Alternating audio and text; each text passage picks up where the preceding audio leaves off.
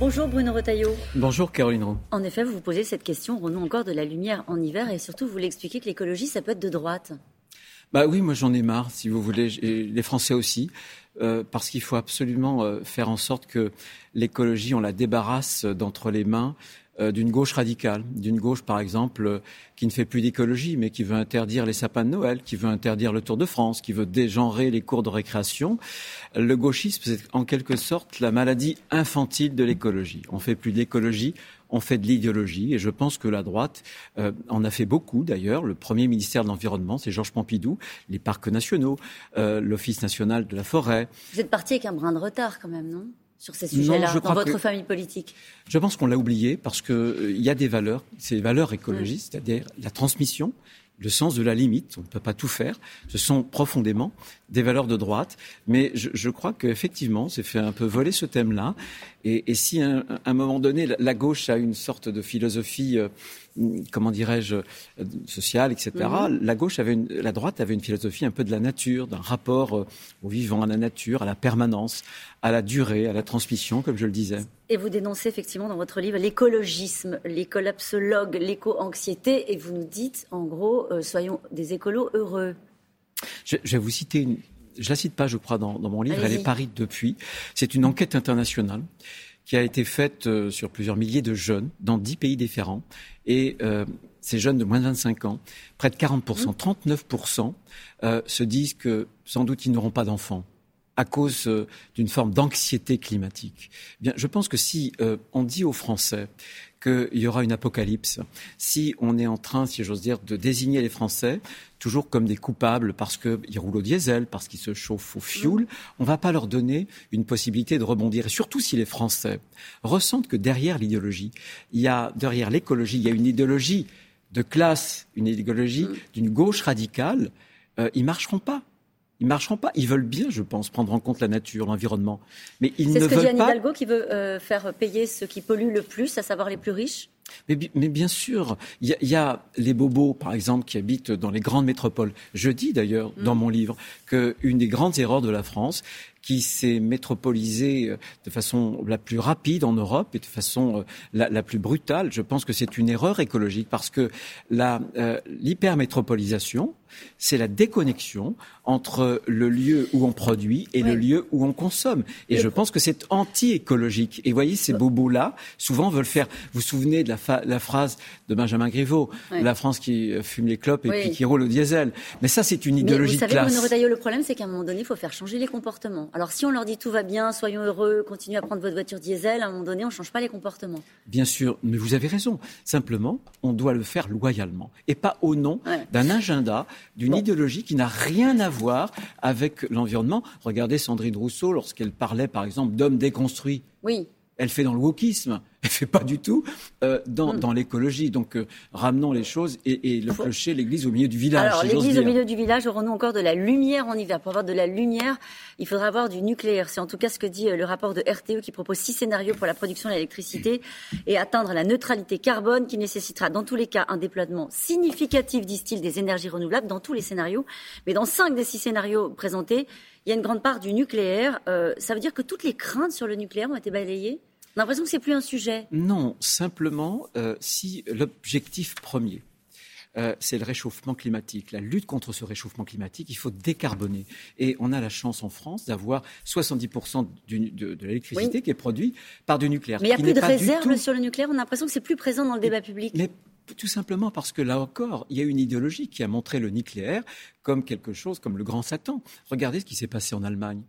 En Allemagne, en réalité, il y a eu un excellent rapport qui, a été produit il y a, quelques semaines là-dessus. Mm. Eh bien, l'Allemagne, en réalité, produit euh, de tous les pays d'Europe le plus de gaz à émission de, serre. Oui, Il n'y a, pas eu le grand Satan, il y a eu Fukushima.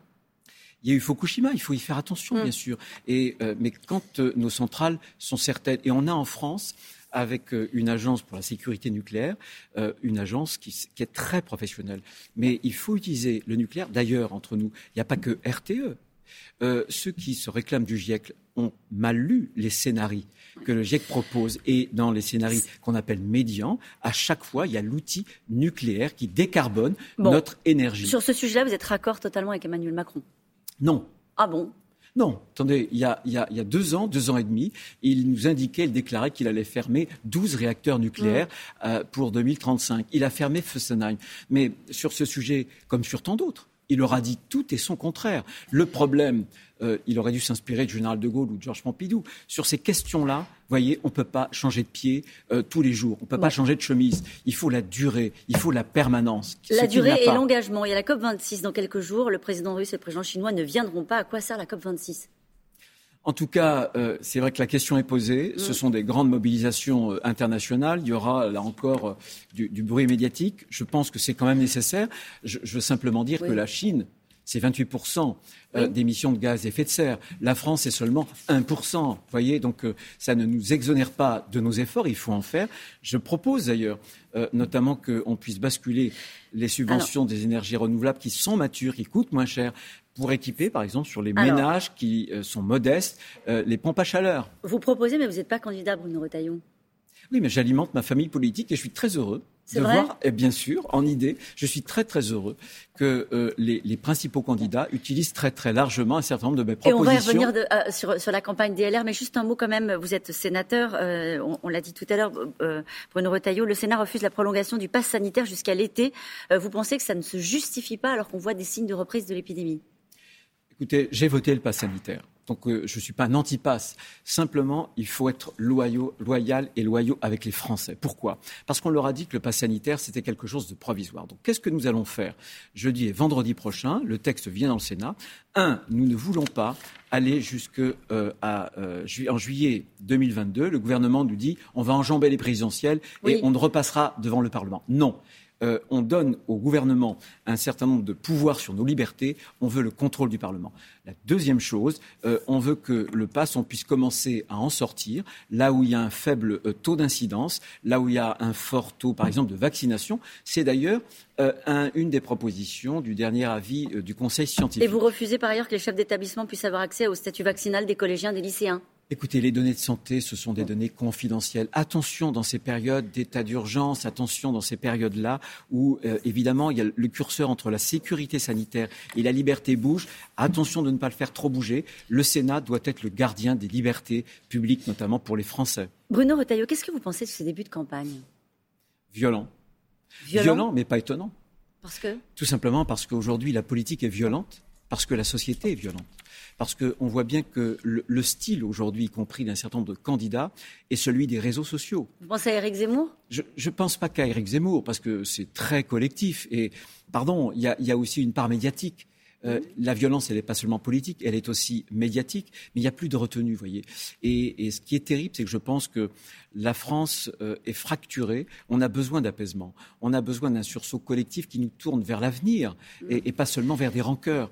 Et je pense que celui ou celle qui sera élu, j'espère qu'il portera aussi euh, une exigence. Moi, je ne suis pas pour l'eau tiède. Je pense que ce robinet d'eau tiède, y compris pour ma famille politique, il faut l'interrompre. Les Français veulent de la sincérité. Je qui n'incarne pas l'eau tiède Je réfléchis dans votre famille politique je pense Parce que vous n'avez soutenu personne pour l'instant dans cette bataille. Ma victoire idéologique, si j'ose dire, c'est que les, candidats sont sur une ligne euh, qui est proche de la mienne, d'une droite euh, très assumée.